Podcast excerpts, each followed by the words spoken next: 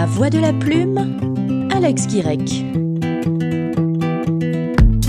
Ce que j'aime dans l'écriture, euh, c'est qu'elle propose une ouverture au monde. En fait, c'est un pont qui s'établit entre euh, l'univers de, de l'écrivain et euh, un lectorat qui va, qui va rentrer dans cet univers-là, qui va choisir le moment de rentrer dans cet univers-là, qui va, qui va se délecter ou pas de cet univers. C'est un partage entre deux mondes. Et c'est ce que je trouve extrêmement intéressant et qui me plaît dans l'écriture. Je suis Alex Guirec, je suis auteur de plusieurs nouvelles et d'un roman, et je vous accueille euh, sur ce podcast.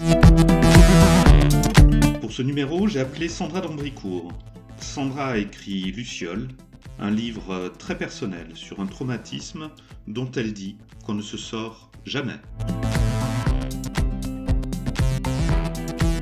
Luciole, c'est euh, un témoignage en fait.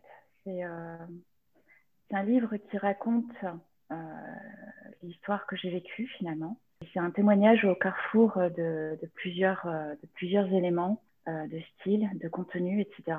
Et c'est un livre qui raconte finalement, qui, donne des éléments de compréhension sur, sur ce qu'on vit quand on a, quand on a, quand on a traversé ça, sur ce qu'on, sur les séquelles que l'on garde et euh, sur euh, des clés de compréhension en fait qu'on peut qu'on peut éventuellement euh, transmettre aux gens qu'on rencontre, aux gens qui nous lisent.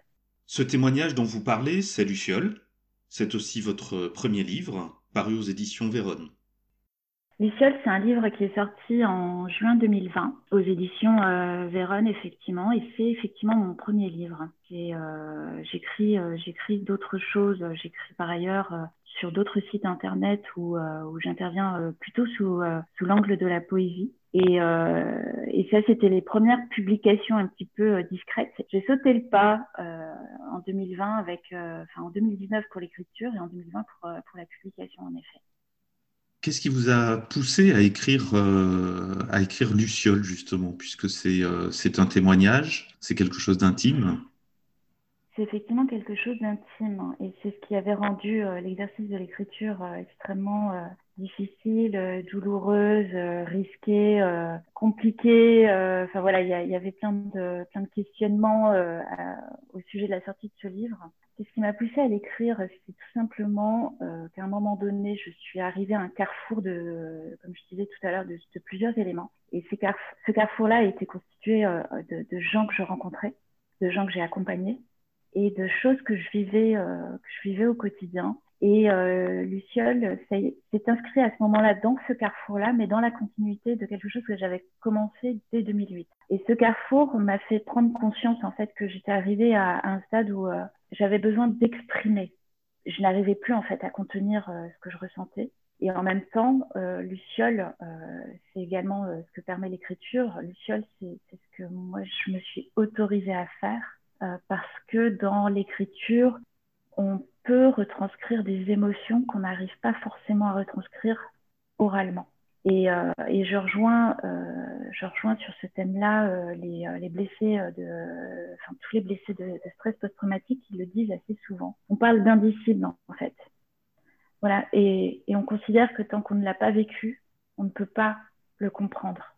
Là, l'objet, c'était de mettre des mots de pouvoir retranscrire cet univers dans lequel moi j'ai vécu, pour lequel je n'arrivais pas à trouver les mots quand j'étais euh, face à une personne, quand je voulais, quand j'avais l'occasion d'en parler. C'est impossible en fait que je que je retranscrivais euh, physiquement ne correspondait pas à, mes mots et je n'arrivais pas à transmettre finalement euh, le poids de, de ce vécu. Et quand on rencontre quelqu'un, on n'imagine pas ce que cette personne traîne derrière elle. Et l'autre aspect, c'était de se dire il y a des prises en charge médicales, il y a des prises en charge euh, psychologiques, il y a des prises en charge euh, associatives. Et puis, euh, à côté de toutes ces prises en charge, il y a des gens qui, avancent dans la vie sans être identifiés, sans être étiquetés, et qui pour autant avancent dans la vie avec toute leur souffrance, avec tout le poids de leur vécu, et qu'on n'identifie pas comme tel. Et en fait, ces gens-là euh, avancent dans la vie avec le sourire. On ne les, on les reconnaît pas forcément tout de suite euh, parce que parce qu'ils n'en parlent pas, euh, parce qu'ils ne se plaignent pas, mais tout est compliqué. Tout est compliqué pour eux. Et j'avais envie de, rendre hommage quelque part à tous ces gens qu'on ne voit pas dans la rue, qu'on ne voit pas au boulot, qu'on ne voit pas dans les écoles. Sachant qu'il y a un enfant sur dix qui a vécu ça, on est en droit de se dire que quand on croise du monde, ben voilà, il y a, y a quelques individus qui ont forcément traversé ça. C'est une sorte de, catharsis, une, libération émotionnelle. Est-ce que euh, vous pouvez en dire davantage? Vous parlez d'un enfant sur dix qui a vécu ça. Qu'est-ce que ça, justement? Euh, Le ça, c'est quelque chose que j'ai encore beaucoup de mal à, dire. Je vais, je vais le dire là. Euh, le ça, ici, dans ce cas-là, euh, c'est de la perversité narcissique qui enrobe un inceste. Et, euh, et il y a toute forme d'inceste. L'inceste n'a pas un visage, l'inceste n'appartient pas à une classe sociale, l'inceste n'appartient pas à un milieu social. Il est partout, il est chez tout le monde, mais on ne le voit pas. On ne le voit pas, on n'en entend pas parler. Il est, euh, il est tabou, il est tu, euh, il est secret, on l'étouffe, mais la victime d'inceste vit avec, vit avec tous les jours et c'est quelque chose qui reste dans la tête, c'est quelque chose qui se rappelle à la victime sans arrêt. Et, euh, du coup, oui, ce, livre, c'est une forme, je l'avoue, c'est une forme de thérapie quelque part pour moi. Quelque part, je suis allée chercher, euh, sans, le, sans le vouloir et sans le calculer au départ quand j'ai, commencé à écrire ce livre, les, les retours qui m'ont été faits m'ont permis en fait de, de, commencer à construire et de donner corps à, une histoire que, que, je ne m'autorisais pas à voir, euh, même si euh, de l'intérieur elle existe, hein, elle est là, elle est, elle est forcément là.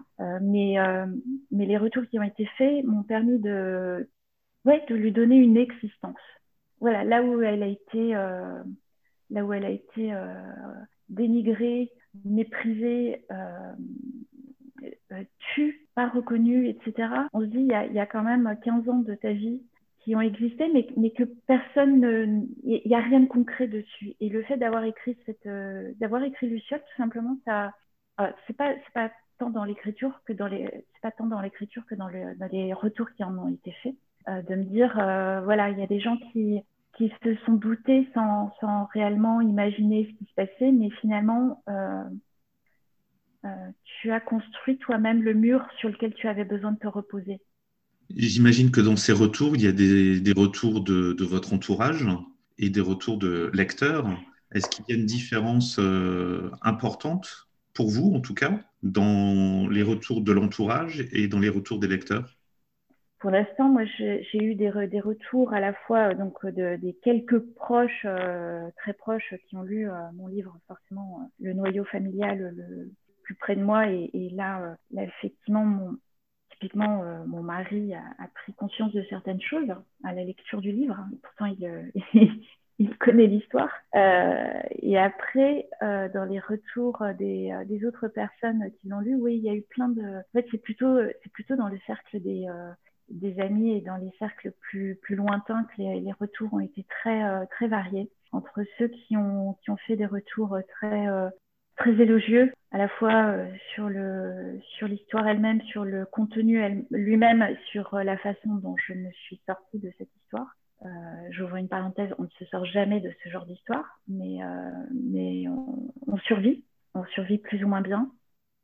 Je ferme la parenthèse. Donc des retours très élogieux à la fois sur le contenu et sur le style euh, qu'ils ont trouvé, qu'ils ont découvert en fait dans le livre ça a été, euh, ça a été. Euh, j'ai eu, par exemple le retour de, de, de, mon professeur de théâtre et qui est revenu vers moi en me disant, écoute, je connaissais ton histoire parce qu'on en avait un petit peu parlé. Et il me dit, j'ai lu ton histoire, j'ai lu ton livre, j'ai lu Luciole, comme s'il avait été écrit par un grand écrivain. Et j'ai eu pas mal de retours sur euh, sur la découverte euh, du style euh, que j'ai pas forcément euh, cherché à à écrire dans ce sens-là, dans, dans, le sens de il faut que tu te trouves une signature absolument. J'ai plutôt cherché mes mots, j'ai plutôt cherché le. Oui, j'ai pesé chaque mot en revanche. J'ai pesé chaque mot. Et, Et il y a des lecteurs qui ont effectivement repéré cette recherche de, vocabulaire, cette recherche de, d'expression, en fait. Et j'étais, j'étais plutôt, j'étais plutôt contente de voir que finalement le, plaisir que j'avais eu à écrire euh, cette histoire sordide est ressortie à travers euh, l'expression euh, l'expression écrite. Et c'est vrai que je me suis, sans vraiment chercher, je me suis, je me suis amusée avec la musique des mots, avec le sens des mots. Mais voilà, et il y a des gens, il y a des lecteurs dans, dans les retours qui m'ont été faits, il y a des lecteurs qui ont perçu cela, et, et c'est quelque chose qui est venu, qui est venu me, me conforter dans, dans l'exercice de l'écriture, effectivement. Y a-t-il des auteurs qui vous inspirent? Qu'est-ce qui vous guide dans l'écriture? Euh, J'ai pris l'habitude, en fait, je suis à l'aise, euh, j'aime écrire ce, qui est, ce que je ressens comme, comme étant beau. Et, euh, et le choix de, de, mon écriture passe par la recherche de ce qui peut être, de ce que je peux transmettre de plus, de plus beau dans, dans le contenu que je, que je partage. L'inspiration, moi j'ai été, j'ai vécu, j'ai vécu en Asie euh, j'ai été très, très, très, euh, très inspirée par les, par les auteurs asiatiques. J'aime beaucoup cette écriture qui mêle euh, l'environnement, la nature, les animaux à l'être humain, qui mêle, qui en fait, qui mélange, qui mélange ces, ces, différents éléments, qui fait l'être humain d'un un élément d'un tout. Et euh, il, y a, une très grande spiritualité dans, l'écriture asiatique. Alors après, il, y a des, euh, euh, récits, des, histoires qui sont très crues hein, aussi dans, les histoires chinoises. Moi, je lis, lis essentiellement de, des, des auteurs chinois. Donc voilà, il y a quelque chose de très euh, qui élève en fait, qui élève l'âme euh, dans l'écriture euh, asiatique, dans l'écriture chinoise, en, en, l'occurrence, puisque c'est celle que je connais le mieux. Et de là à dire que je m'en suis inspirée, je ne sais pas. Je ne sais pas. En revanche, j'ai essayé de. c'est quelque chose qui m'a que je garde en tête euh, je n'ai pas écrit en me disant, euh, voilà, est-ce que tu est-ce que tu retrouves quelque chose de, de l'écriture euh, chinoise que tu aimes? Je, je, ne pense pas. En revanche, c'est quelque chose que, qui m'habite. Et, et, il y a très peu de temps, alors que j'avais complètement tourné le dos à l'écriture, à, à, la littérature française, il y a très peu de temps, un auteur qui s'est lancé il y a tout récemment dans l'écriture de romans m'a donné envie de me replonger dans, dans dans, le, dans la littérature française. Et du coup, voilà, j'ai recommencé à le lire lui, mais à suivre du coup sa propre inspiration aussi, qui est, euh, qui est source de beaucoup d'imaginaire euh, agréable euh, c'est Arnaud de Lagrange, euh, à travers Les Vents Noirs et puis euh, Le Huitième Soir, qui m'a donné envie de, me replonger dans du Sylvain Tesson, dans du euh, Kessel, euh, dans du Romain Gary, etc., dans du Saint-Exupéry. Et, et, voilà, j'ai plaisir à redécouvrir ces auteurs. Mais je peux pas dire qu'à ce stade, je me sois beaucoup inspirée d'eux. Voilà, aujourd'hui, ça pourrait être des sources d'inspiration. Je pense que je suis plus quand même habitée par ce que j'ai découvert dans l'écriture chinoise. Euh, comme nom, euh, comme nom d'auteur, euh, d'auteur, j'ai Finjan qui a écrit Le funérailles céleste, qui est absolument sublime. il y a Moyan aussi. Il y a Yan Lianke, il y a euh, Xiongjan. voilà. Je ne sais pas si ça vous parlera. Des auteurs à découvrir en tout cas. Qui est aujourd'hui Sandra Lambricourt Est-ce que vous pouvez vous présenter en, en, cette fin d'émission? Sandra d'Ambricourt, c'est euh, une touche à tout euh, qui, aime par-dessus tout euh, exprimer, ce qu'elle ressent à travers l'écriture, évidemment, dont elle se réjouit d'avoir découvert les vertus. Qui, a besoin d'exprimer des choses à travers l'art, à travers, oui, je pense que je pense que son credo, c'est le beau, c'est la beauté, c'est euh, savoir observer, c'est savoir, euh, euh savoir s'arrêter, regarder, profiter, c'est savoir partager. c'est voilà et tout ça, c'est sont des choses qui m'habitent. Moi, j'aime beaucoup François Cheng en l'occurrence. je l'ai pas cité tout à l'heure. Dans ce qu'il dans ce qu'il partage de, de ce qu'il aime dans je sais pas comment on pourrait définir la beauté, mais euh, voilà, c'est quelque chose qui, m'habite et que j'ai à cœur en fait de, partager, de faire naître de faire vivre. Et, malgré, malgré l'horreur, en fait, des, de ce que j'ai vécu, il y, a une espèce de, transformation finalement de, de ce vécu-là en quelque chose de, de joli. Voilà, mais c'est une rêveuse, Sandra. Et est-ce que euh, Sandra, la, rêveuse, euh, va de nouveau euh, devenir Sandra l'auteur et, commencer à, noircir les, prochaines pages d'un prochain livre? Sandra, elle a très envie de continuer à écrire. voilà, Sandra, elle, va, elle, elle va se poser à un moment donné pour, euh, pour donner naissance à, à autre chose. Euh, l'écriture, l'exercice d'écriture qu'elle a, qu'elle a vécu pour, pour Luciole euh, a été également une preuve, je ne dirais pas une épreuve, même si ça a été un petit peu aussi. Mais la preuve d'une, d'une envie, c'est venu, euh, c'est venu, c'est venu appuyer une envie que j'avais depuis, euh, depuis longtemps d'écrire. Euh, je noircis d'ailleurs des cahiers un petit peu partout. Je, dans mon, enfin, mon ordinateur regorge de, de, récits courts. Mais je pense que voilà, quand j'aurai, quand j'aurai trouvé le prochain sujet, je, je pense que je trouverai le temps pour écrire aussi. J'en ai envie en tout cas.